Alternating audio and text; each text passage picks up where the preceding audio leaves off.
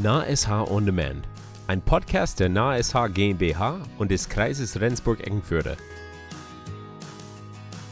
Hier spricht Toni, der Projektleiter, und du hörst NahSH On Demand. Folge Nummer 1. On-Demand Mobilität. Was zum Teufel ist das? Heute sprechen wir über On-Demand Mobilität, also was es eigentlich ist und wie wir alle davon profitieren können. Fertig? Schnall dich an und fahren wir los.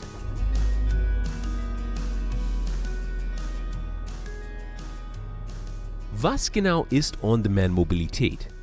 Oder wie wir es in den USA nennen, Demand Responsive Transit. Um es einfach auszudrücken, es ist genau das. Mobilität, die nach Bedarf oder wann immer du sie brauchst. Okay, ihr Deutsche denkt wahrscheinlich, das haben wir schon. Und das nennt man einen Rufbus. Und du hast völlig recht. Ein Rufbus funktioniert nach der gleichen Logik. Es handelt sich so ziemlich um eine Mischung aus öffentlichen Verkehrsmitteln und einem Taxidienst.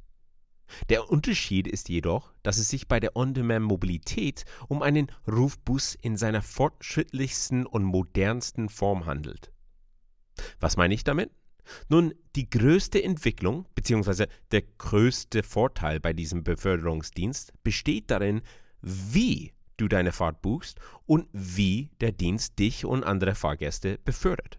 Mit dem traditionellen Rufbus hast du eine Telefonnummer und du rufst eine Zentrale an, wo der Disponent einen Fahrer anruft und ihm sagt, wo er dich abholen muss.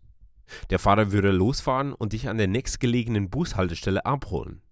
Und wenn eine andere Person in der Nähe ebenfalls abgeholt werden müsste, würde der Fahrer die Informationen von Disponenten erhalten und dann versuchen, diese Person unterwegs abzuholen.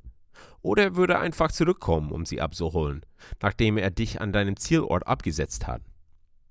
Mit der On-Demand-Mobilität in ihrer neuesten Form verfügst du nicht nur über eine Telefonnummer, die du anrufen kannst, sondern auch über eine eigene personalisierte Smartphone-App, mit der du eine Fahrt buchen kannst, von wo und wann immer du irgendwo hin willst.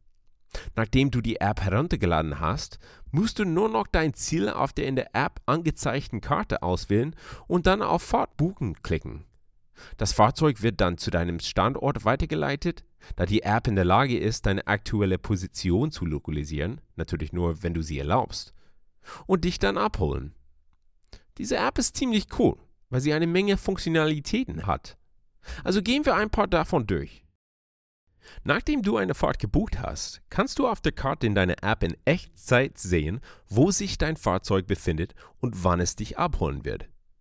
Während du dich im Fahrzeug befindest, kannst du weiterhin auf der Karte sehen, wo das Fahrzeug fährt, sodass du weißt, wo du dich gerade befindest.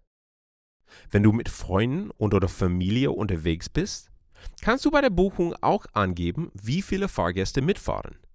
Die App weist dir dann ein Fahrzeug geeigneter Größe zu, das dich abholt und dafür sorgt, dass für jeden Fahrgast genügend Platz vorhanden ist.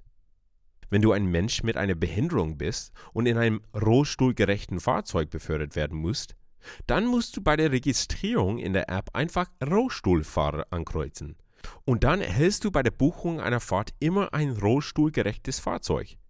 Das ist großartig, weil du dem Dienst nicht immer mitteilen musst, dass du spezielle Anforderungen hast. Also die App normalisiert diese Anforderungen für dich. Was ist, wenn du Platz für dein Gepäck brauchst? Nun, dann würdest du bei der Buchung in der App Gepäck auswählen, zusammen mit der Angabe wie viel. Und der Fahrer würde dafür sorgen, dass genügend Platz im Fahrzeug vorhanden ist, wenn er dich abholt. Du kannst auch eine Fahrt im Voraus über die App buchen, zum Beispiel 24 Stunden vor der geplanten Fahrt, und du erhältst eine Push-Benachrichtigung auf deinem Smartphone vor der geplanten Abfahrt, die dir mitteilt, dass deine Fahrt zum Beispiel 10 Minuten entfernt ist. Ich meine, das ist ziemlich innovativ, oder? Ah, okay, okay, ich weiß. Du denkst, na gut, Tony, der Projektleiter. Aber was ist mit den Leuten, die keine Smartphones und Apps benutzen? Oder mit den Leuten, die keinen Zugang zum Internet haben? Nun, du hast völlig recht. Das ist natürlich wichtig, denn diese Leute haben auch Anspruch auf diesen Dienst. Sie sollten den Zugang zu diesem Dienst nicht verlieren, einfach weil Sie einen anderen Dienst bzw. ein Smartphone nicht nutzen. Hier kommt der gute alte traditionelle Rufbus ins Spiel. Sofern es sich nicht um einen rein digitalen Dienst handelt, wird es immer eine Telefonnummer geben, unter der du deine Fahrt buchen kannst, ganz gleich, wo du dich im Bereich des On-Demand-Dienstes befindest. Nun ist die Fahrgast-App übrigens nicht das einzige technische Werkzeug, das mit diesem Dienst zu tun hat. Es gibt auch eine Fahrer-App, die dem Fahrer hilft, Fahrgäste effizient zu befördern ein Dispositionsdashboard, auf dem ein zentraler Disponent oder Administrator den Ablauf aller On-Demand-Shuttles sicherstellen und auch mit den Fahrern kommunizieren kann, falls eine Person per Telefon anruft, um eine Fahrt zu buchen. Und es gibt ein Datenberichtstool, mit dem wir, die lokale Verkehrsbehörde, Mobilitätstrends betrachten können, um unsere Beförderungsdienstleistungen für Fahrgäste zu optimieren. Ein weiterer wichtiger und wahrscheinlich der wichtigste Aspekt der fortschrittlicheren und moderneren On-Demand-Mobilität sind die sogenannten virtuelle Haltestellen. Ja, du hast mich richtig verstanden. Auch Haltestellen werden virtuell. Und nein, nicht wegen des Coronavirus, sondern weil Haltestellen in ihrer virtuellen Form den Fahrgästen einen leichter zugänglichen öffentlichen Verkehr bieten. Wie funktioniert das? Nun, zunächst legen wir als Verkehrsbehörde einen Servicebereich fest, in dem die On-Demand-Shuttles verkehren können. Also wahrscheinlich könnten wir dies tun, indem wir mit einem Edding eine Grenze des Servicebereichs auf einer normalen physischen Karte in unserem Büro einzeichnen. Innerhalb dieses Bereiches platzieren wir dann auf der Karte Nallen oder wählen Koordinaten aus, an denen sich diese virtuelle Haltestellen befinden sollen. Wir können sie sogar an den abgelegensten Orten in ländlichen Gegenden platzieren, solange eine halbwegs anständige Straße zu diesem Ort führt, auf der der Shuttle fahren kann. Diese Koordinaten geben wir dann an die Fachleute weiter, die die On-Demand-App tatsächlich erstellen.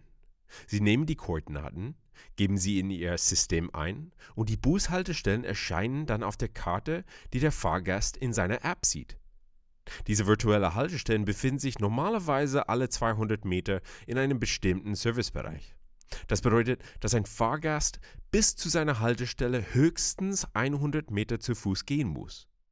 Zu deiner Information, 200 Meter zwischen den einzelnen Haltestellen scheinen in der Welt der On-Demand-Mobilität die gängige Norm zu sein. Die Anordnung der virtuellen Haltestellen könnte natürlich aber auch anders aussehen. Wenn du nicht an einer dieser virtuellen Haltestellen stehst, zeigt dir die Kartenfunktion in der App sogar, wie du die nächstgelegene Haltestelle zu Fuß erreichen kannst. So ähnlich wie Google dir den Weg zeigt. Und das ist nicht alles.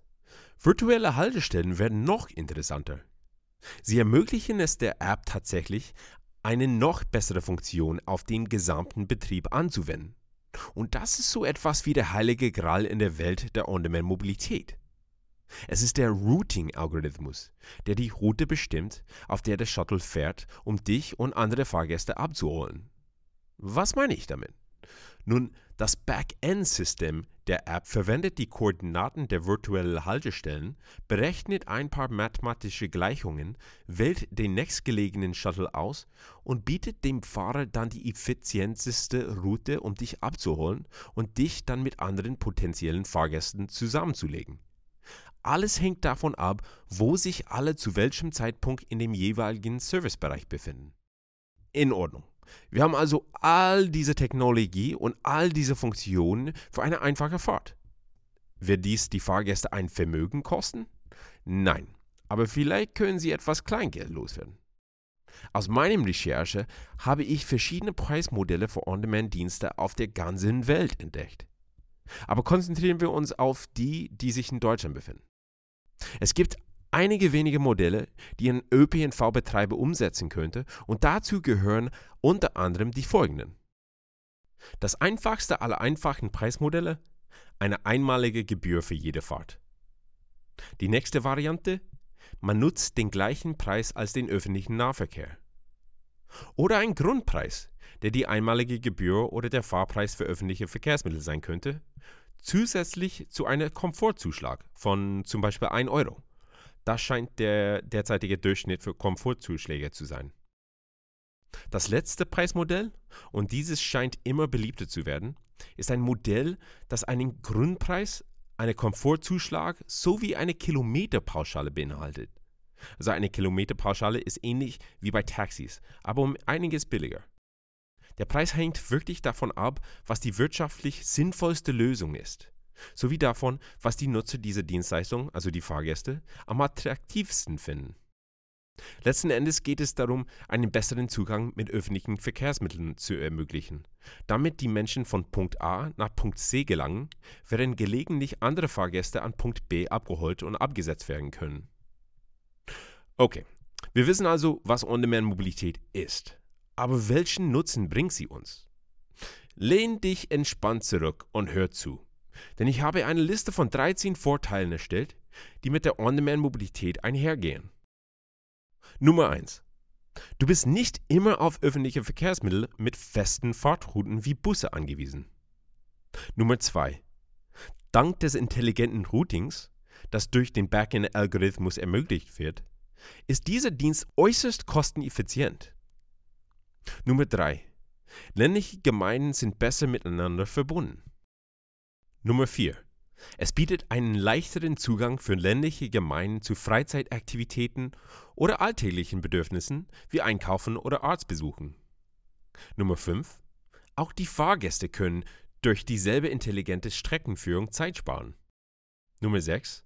Die Menschen können eine Fahrt buchen, wann immer sie wollen und brauchen, aber natürlich nur innerhalb der festgelegten Betriebszeiten. Nummer 7. Die Buchung über die App oder per Telefon macht die Nutzung für den Nutzer sehr viel einfacher. Nummer 8.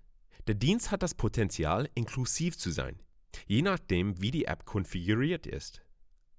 Nummer 9. App-Benutzer haben die Möglichkeit, durch Werbeaktionen, die über die App zugänglich sind, Geld zu sparen. Nummer 10. Lokale Unternehmen können auf der App werben und so finanziell zum Service beitragen. Das führt auch dazu, dass die lokale Wirtschaft gefördert wird. Nummer 11. Fahrer haben die Möglichkeit, über die App mit den Fahrgästen direkt zu kommunizieren. Nummer 12. Es gibt das Potenzial, mehrere Akteure mit einzubeziehen, sodass alle davon profitieren können. Das heißt Taxiunternehmen, lokale Busunternehmen, öffentliche Verkehrsbetriebe, lokale Unternehmen und so weiter und so weiter. Und Nummer 13. Mir ist auch aufgefallen, dass viele Elektrofahrzeuge in On-Demand-Mobilitätsprojekten eingesetzt werden, was wirklich gut für die Umwelt und besser für uns ist. Also weniger Abgase, sauberere Luft zum Atmen. Oh, guck mal, da ist eine Raststätte.